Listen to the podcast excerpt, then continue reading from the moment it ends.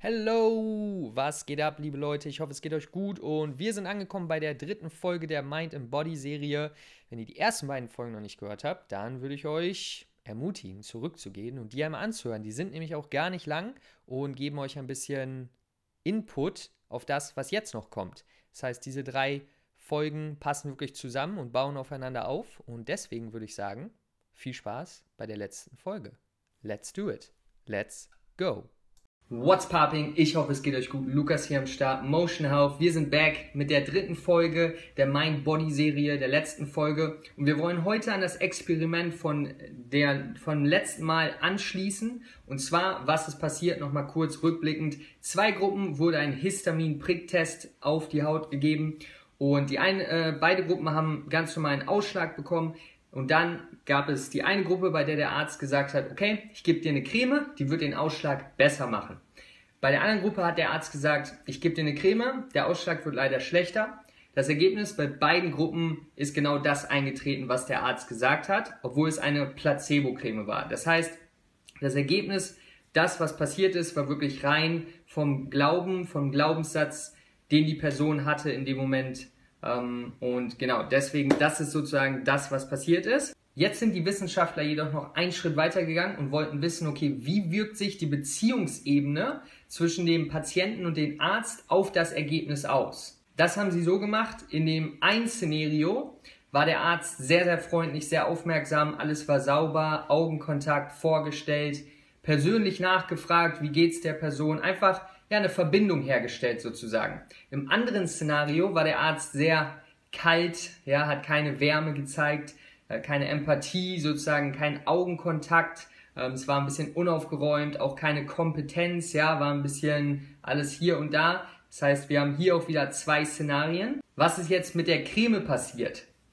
Bei der Gruppe, wo der Arzt äh, Wärme ausgestrahlt hat und Kompetenz, wurde das Ergebnis der Creme noch stärker. Ja, also noch intensiver, als es vorher schon war, beim neutralen Ausgang.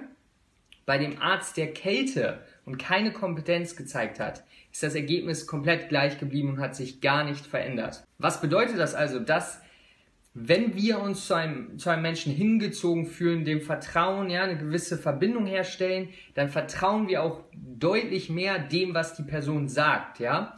Und das hat deswegen einen direkten Einfluss auf die Ergebnisse und Resultate der Therapie oder der Pille oder der Creme oder was auch immer. Auf der anderen Seite, wenn man diese Eigenschaften nicht ausstrahlt, dann ähm, ja, hat es sozusagen gar keinen Effekt auf die Therapie und eventuell sogar einen negativen Effekt, weil die Person sich nicht gut aufgehoben fühlt. Was ist das Fazit der dritten und letzten Folge hier? Das Fazit ist, das ist natürlich vor allem für Leute, die Menschen beraten, wichtig. Das heißt Coaches, ja, Berater, Ärzte, all diese Sachen, all diese Menschen, für die ist es natürlich extrem wichtig, das zu wissen, dass wenn man Wärme und Kompetenz ausstrahlt, das einen direkten Einfluss auf die Ergebnisse hat, was auch immer es ist.